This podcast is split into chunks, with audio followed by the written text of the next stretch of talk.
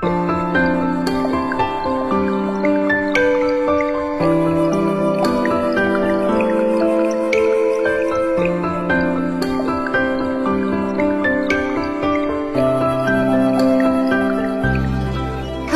位小伙伴们，大家好，欢迎来到周六幸福中转站，我是主播特尼斯。大家好，我是主播阿曼。哎，特尼斯，最近你都在干嘛呢？最近啊，我开始重温十年前的一部古装宫斗巨制《甄嬛传》。当年《甄嬛传》风靡全国的时候，我只跟着妈妈在电视上零零散散的看过，从来没有完整系统的看过一遍。这一次，我打算从头到尾细细品味一番。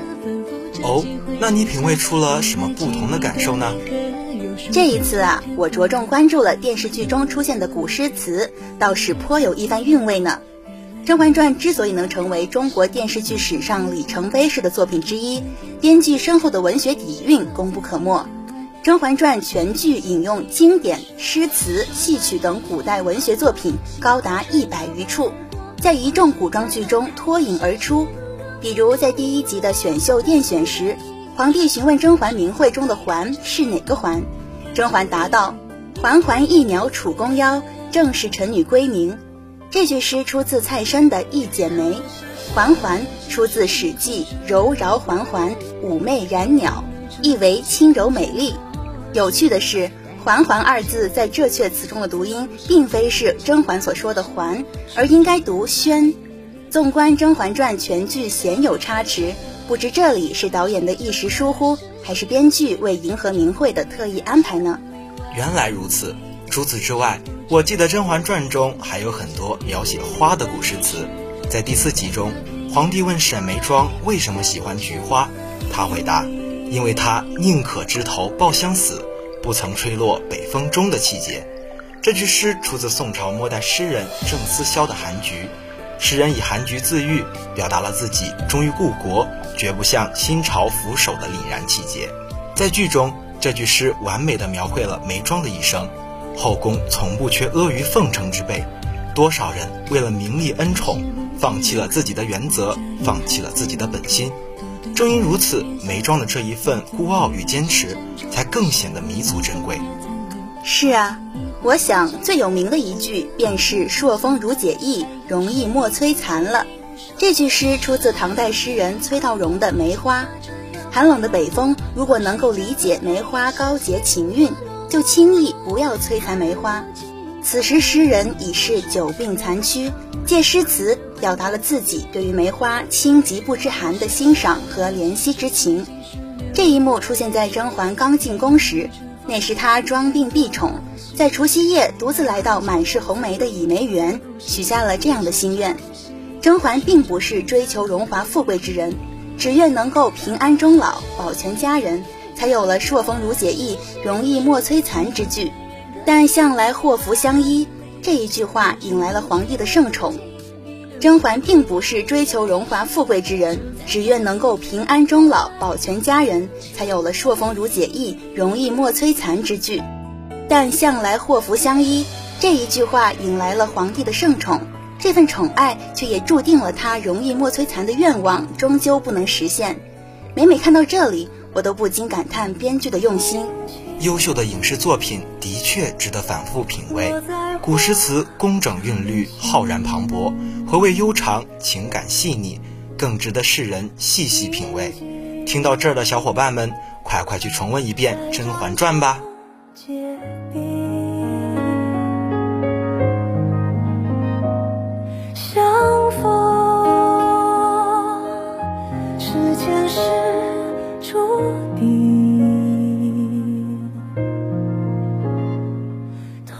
大家好，这里是周六幸福中转站，我是主播小满，我是主播阿曼。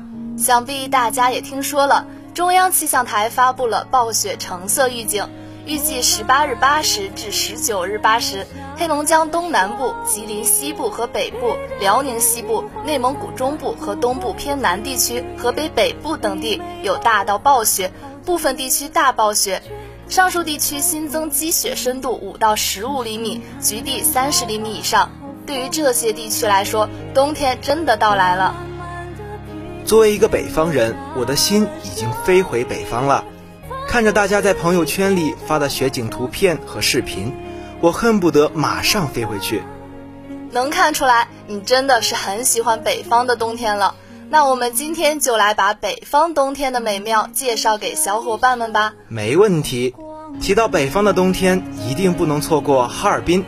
冰城哈尔滨的冬天，走在流光溢彩的中央大街上，遍地的欧式建筑，五光十色的冰雪大世界，还有美丽的松花江畔和记忆中的老街老味道。日落时分，去圣索菲亚大教堂走走，皑皑白雪覆盖了绿色的洋葱顶，鸽子飞翔的身影衬映着红砖绿瓦的孤寂，也揭开了华灯初上温暖的蜜梨。在这个时候，松花江的江面已经结了厚厚的冰，足以让人和马车任意通行。在江上能够体验到各式东北人儿时的游戏，坐马车、玩雪圈、抽冰杆，玩累了还可以去江边看看当地人的专属运动冬泳。同样吸引人的还有著名的冰雪大世界，这是一个被冰雕大师用奇思妙想精雕细琢出的童话世界。在璀璨的灯光照耀下，姹紫嫣红的景象跃入眼前，恢宏壮阔，以精美绝伦，如同一幅大型的冰雪史诗画卷。如果你喜欢山水美景，那一定不要错过镜泊湖。不要以为湖泊只绽放在夏季，不同于夏日的秀美，冬日的镜泊湖更显梦幻、神奇、凝练，雪满满覆盖着整个湖泊。正如它的名字一般，清平如镜，万籁俱寂。瀑布也停止了喧闹，变成了晶莹的透明冰挂。阳光照在上面，立刻发出炫目的光彩，似冰山耸立，蔚为壮观。当然，体验冬天可不仅仅是观赏美景，有趣的活动也是少不了的。冬天在雪地里驰骋滑雪，自然不能忽略。亚布力滑雪场是中国近代冰雪运动的发祥地，整个滑雪场处于群山环绕之中，滑雪者脚踏滑雪板，激起的雪雾飞扬，煞是惊险刺激。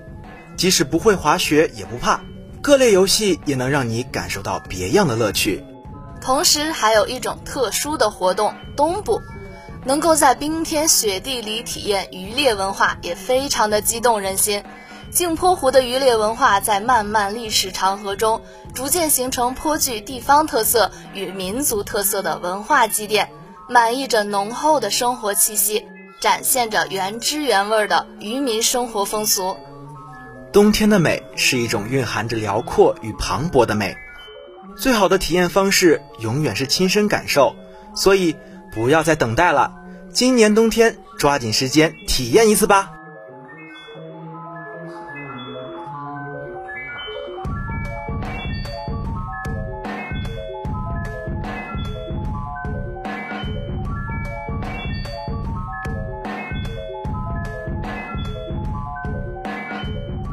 Hello，小伙伴们，大家好，欢迎继续收听幸福中转站，我是主播阿庆，我是主播红豆。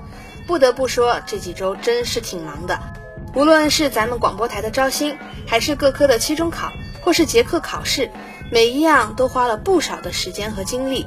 今晚还要考公才呢，我明天一定要找个地方好好的放松一下。哎，红豆，你有什么推荐的好地方吗？对我来说啊，能有一个完整的下午来好好读书，就是最好的解压方式了。平时因为各种各样的事情，能找到一段充裕的时间来看看自己喜欢的书，真的是一件可贵的事情。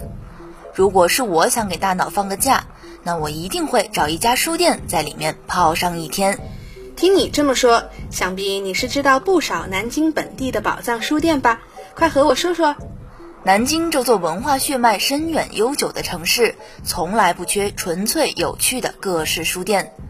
不过，你要说到南京的书店，最先想到的应该还是先锋书店。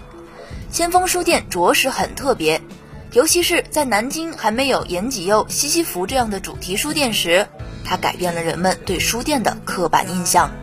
先锋书店总店在南京大学边上，大家习惯称它为五台山店。近水楼台的男大学生亲切地称它为南大第二图书馆。先锋书店由地下车库改建，天生自带一种酷酷的文艺气质。无论是入口处的思考者，拐角处的十字架，随处可见的雕塑，还是梵高、毕加索等大师画像，都在暗示着我很不一样。先锋书店有很多文学、哲学、历史、艺术类的书籍，分类清晰，很多市场上的畅销图书都能在这里看到。书店的空间很大，椅子、沙发穿插在书架间，可以看到很多人倚在书架旁，坐在椅子上认真看书。先锋书店我也去过。不过我去的是老门东的那家，先锋早已是南京文化血液的一部分。创始人钱小华在南京开了一家又一家，除了老门东的俊汇书屋、颐和路的颐和书馆、中山陵的永丰诗社都各有特色。我去先锋书店的时候，还看到一个特别有意思的东西，就是书的盲盒，具体是多少钱我不记得了。盲盒里有两本书。但是这两本书具体是什么，是完全随机的，既有可能是大家名作，也有可能是小众诗集。无论开出来是什么书，都会是一次别致的阅读体验。万象书坊也是我的心头好。万象书坊一个“方”字，尽显沉静内敛的气质。即便身处嘈杂的金银街交汇处，万象书坊也能够做到一世独立。就像万象人说自己。世上最安宁的地方莫过于书店，世上最令人沉浸其中的地方莫过于书店。万象书坊让人沉浸安宁其中的栖息之地。万象书坊的书总体偏向文史哲，古典文学和哲学理论的图书一直是它的主题和特色。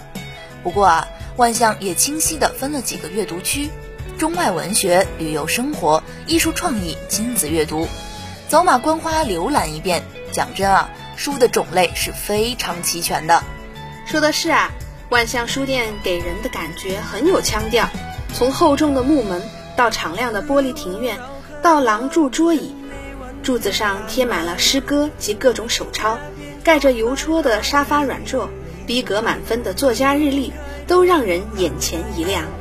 除了这两家，还有凤凰云书坊、西西弗书店、随缘书店等等。在南京啊，只要你有一颗阅读的心和一双细心观察生活的眼睛，一定能找到一个适合自己的书店。小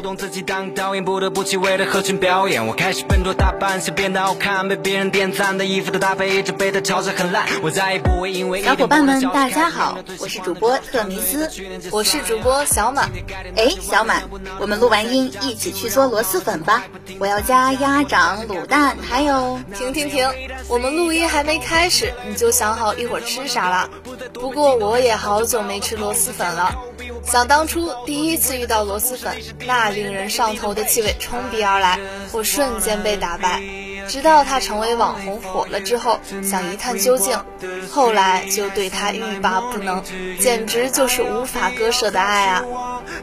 确实，对于螺蛳粉。爱的人会难以自拔的深爱，接受不了的人会觉得光闻那味道都是一种丧心病狂的存在。如果螺丝硬要说成是螺蛳粉的主角，那酸笋就该是螺蛳粉的灵魂。也正是这灵魂酸笋，才调出了螺蛳粉与众不同的酸爽味道。酸笋的发酵工艺让它味浓绵长，亦正亦邪。爱吃的人。觉得它味道特别酸爽可口，不爱吃的人一闻到就觉得受不了，恨不得掩鼻逃窜。可再多的争议也不妨碍螺蛳粉在南京这几年里迅速的蹿红。其实吃过的人都懂，酸笋和臭豆腐一样，闻起来臭，吃起来香。吃完之后，身上那股特殊的味道绕梁三日，经久不散。正宗的螺蛳粉有柳州特有的软韧爽口的米粉，加上酸笋、花生、油炸腐竹、黄花菜、萝卜干、鲜嫩青菜等配料，及浓郁适度的酸辣味和煮烂螺丝的汤水调和而成。辣油包裹的爽滑米粉，就一口酸辣汤，一块吸饱汤汁的腐竹，闷闷不乐的胃口瞬间就被这口极具攻击性的酸爽鲜辣激活。对于想要吃正宗螺蛳粉的朋友，大可不必远到柳州，在南京的大街小巷就能吃到地道的螺蛳粉。快来跟我们一起看看都有哪些店吧！第一家值得推荐的是陈屋屋的半间店。首先，这家螺蛳粉界的网红店在街边是看不到的，它开在一栋大厦的地下停车场里。这家螺蛳粉可以说是闻过臭味最低的，像是柔软的云朵，顺滑的落入口中，却在接触到口腔的那一瞬间，又带了那么一丝韧劲儿。一碗螺蛳粉的臭味主要还是来自酸笋和酸豆角，他家腐皮带着一丝皎洁的脆，即使浸泡在汤汁里，你也能尝到隐藏在松软下的那抹酥。如果久久的浸泡在汤汁内再入口的时候，你更能感受到一咬爆汁的口感。接下来就是新街口地区螺蛳粉 Top One，田螺大大螺蛳粉。他家的秘制螺蛳粉是一碗素净的纯粉享受，酸笋、腐竹、木耳和酸豇豆密密地铺了一层，晶莹剔透的米粉却显出温柔的色泽，几滴红油淡妆相宜。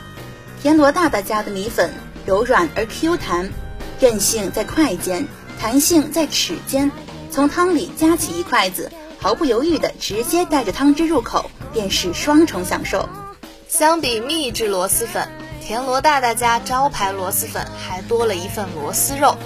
一份螺蛳肉分量不少，在粉面堆了个小山尖，用小米椒炒制过的螺蛳肉带着鲜辣的香气，入口没有什么腥味，细细嚼还有一丝丝甜。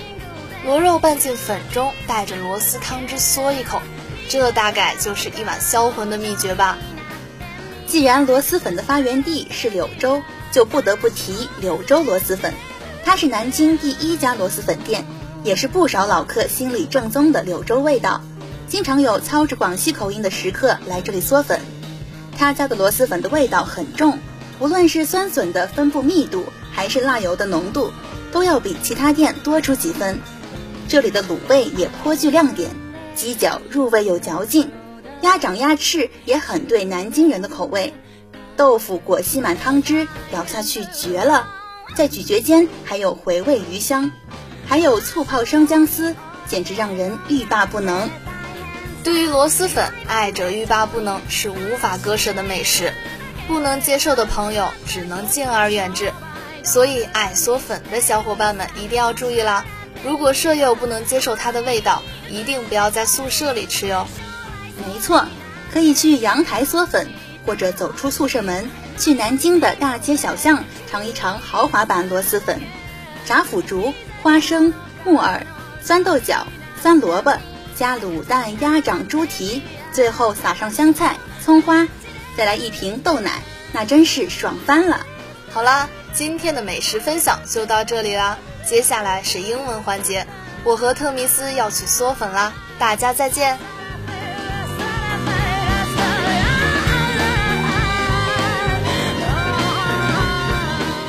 Hello guys, welcome to today's Saturday English reading. This is our old friend Jennifer. And this is Monica. Monica, do you know Instagram? Of course I know. I also have an account and I love posting photos on it. So today, let's talk about this famous app worldwide. The most downloaded app of 2010 made the photographs you took on your phone look way cooler. Vintage effect filters ultra vignettes, and the square frame layout give your ordinary snaps a pleasantly nostalgic Polaroid appeal. But 10 years later, barely anyone remembers Hipstamatic. It was a different photo sharing app, which launched snapping at Hipstamatic's Hill on October 6, 2010, that went on to change the world. Last month, more than 1 billion people posted photos on Instagram. Instagram has rewired society. It has changed how we look, what we eat, our relationships, how we vote, where we go on holiday, and what we spend our money on. When it started out, Instagram wasn't a beauty contest. Its appeal was to a newly visually sophisticated audience, the kind of people who loved how the right filter made a yellow raincoat pop against a city street. On the first day, 25,000 people signed up, and after six weeks, there were 1 million users. We fell for Instagram not because we love looking at ourselves, but because we love looking at our phones. Instagram, which was designed for mobile right from the start, was the first platform to recognize that in the 21st century, our most important relationship is with our phone. Neither Twitter nor Facebook were phone centric as early as Instagram was. This is in part a question of timing. The core Instagram demographic is the first generation for whom being online is the default, rather than something you actively do. As Gretchen McCulloch puts it in her book, Because Internet, Millennials don't remember the first time they went online anymore than my Gen X computers remember the first time we spoke on the phone or watched television. There is a Valentine's card that does the rounds every February that goes, You are my favorite person to sit and stare at my phone with, which is funny because it's true. Instagram turned our phones into adult pacifiers. At first, this was a tranquilizing reel of pretty pictures, pumped in a steady stream with each sun swipe. Like a warm milky drink, but of sunsets and poppies and toes in the sand. Later, and more insidiously, the dopamine hit shifted to refreshing your feed to see how many likes your own pictures had. Either way, we had got ourselves in a feedback loop of attention seeking in which our emotions were channeled from our brains to our phones and back again. Twitter is about your tribe. Facebook is about home and family. But Instagram is a romance between just you and your phone. Two things happened in 2012. Flip sides of the same coin. Instagram was bought by Facebook, and Kim Kardashian signed up both represented the monetization of Instagram, which until then had had no clear business model. The Facebook deal spelled out in code, hard cash, the size and strategic importance of the space Instagram was coming to occupy in our lives. Kardashian's first post was, naturally, a selfie in service to her brand, blowing a kiss to camera, all lips and lashes the ethos of modern Instagram that all of us have an audience for whom we perform that all of us have an audience for whom we perform a kind of scripted reality version of our lives It's a Kardashian's way of life. The age of the selfie had dawned with the Kardashians' household as a camelot of Instagram. In 1913, the phrase do it for the gram, doing stuff so that you can post evidence of yourself doing it on Instagram, was added to the Urban Dictionary. These days, Instagram is always looking in the mirror, even when it seems to be having fun. Cartoonish filters launched to fend off the threat of Snapchat, hugely popular among younger users can give you funny cat ears and snuffly baby animal noses. But they can also give you big almond eyes and a heart-shaped face with white cheekbones. Here in today's program, I can't wait to post my new photos on my Instagram account now. And this time, I won't forget to choose a beautiful filter. Tell me your account later. I will go to follow you and give you a like. Great! So that's all for today's program. See you guys next week. See you!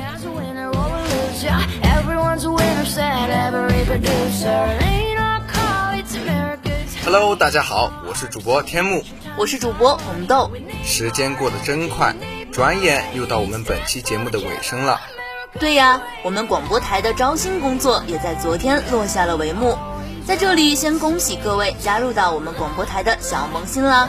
你们即将在这里开启一段全新的旅程，一定会收获来自广播台满满的爱。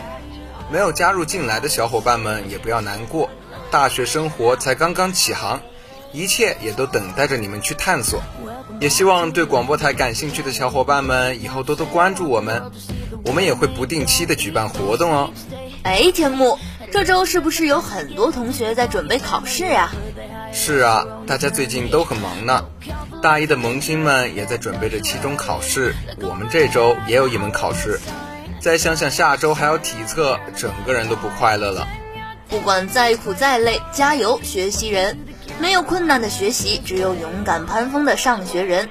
每周都过得超级充实的我，度以为熬过那一周就可以歇歇了，然而现实却是你忙完了这周，下周还有别的事要忙。太真实了吧！我简直和你一模一样。总有读不完的书，总有写不完的作业，总有赶不完的 DDL，而且每天的熬夜让我本就不多的头发秃得愈发明显。反倒是每周广播台的录制，让我在苦恼中释放压力，在忙碌中感受着温暖。毕竟我们是幸福中转站嘛，在这里有什么烦恼都忘光，好好享受一起相处的美好时光。不过啊，看到你熬夜那么累，还是要提醒一句：身体重要，不要因为任何事伤害身体，那就得不偿失了。好了，不说这些了。我们要给大家带来幸福快乐，所以不管什么时候都要微笑的面对生活呀。再苦再累，总归都会熬过去的。当然，那在这里也提前祝考试的各位超常发挥，得到满意的成绩。那以上就是本期幸福中转站的全部内容了，感谢大家的收听。如果大家对我们的节目感兴趣，还可以在微信公众号上搜索“生动南航”。或在蜻蜓 FM 上搜索南京航空航天大学将军路校区广播台收听往期节目，小伙伴们还可以留言点歌哦。我是本期主播红豆，感谢导播刘源与柳婷，我们下期再。哎，别着急走呢，这期节目的最后还有一个隐藏的小彩蛋哦。今天是十一月二十一日，世界问候日。世界问候日是第四次中东战争期间，为促进埃及与以色列之间的和平。来自澳大利亚的姆克马克与米切尔两兄弟自愿宣传并设立的节日的意义在于向全世界祈祷和平安宁。问候日已经成为普通人之间互发问候，在不同种族、不同文化中增进理解、促进感情的一个重要节日。那今天我们也和校青协共同在学校的樱花广场收集了几位同学发出的问候，小伙伴们一起来听听吧。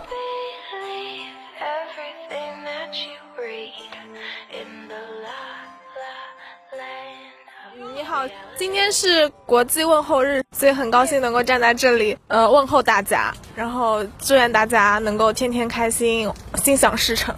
老妈，今天是世界问候日，我想你了。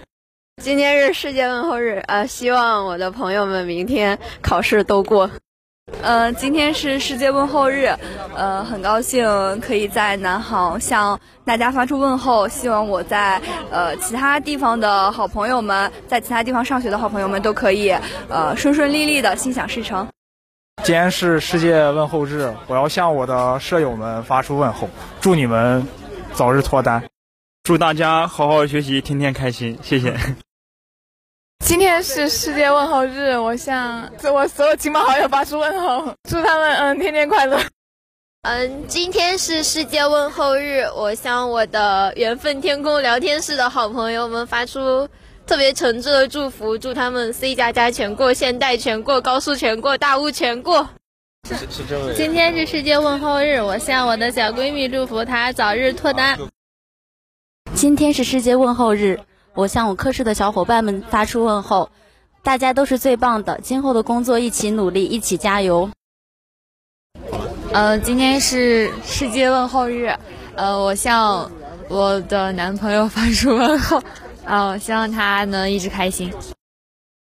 今天是世界问候日，就祝愿天下的呃朋友们、陌生人、亲人、好友们，呃，明天会更好，二零二一年加油。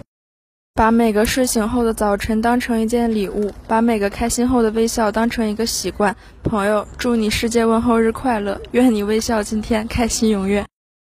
今天是那个世界问候日，在这里我想要问候我的家人，我祝他们开开心心、平安喜乐。今天是世界问候日，我想问候我的家人，祝他们开开心心，不用担心我，我在南航很好。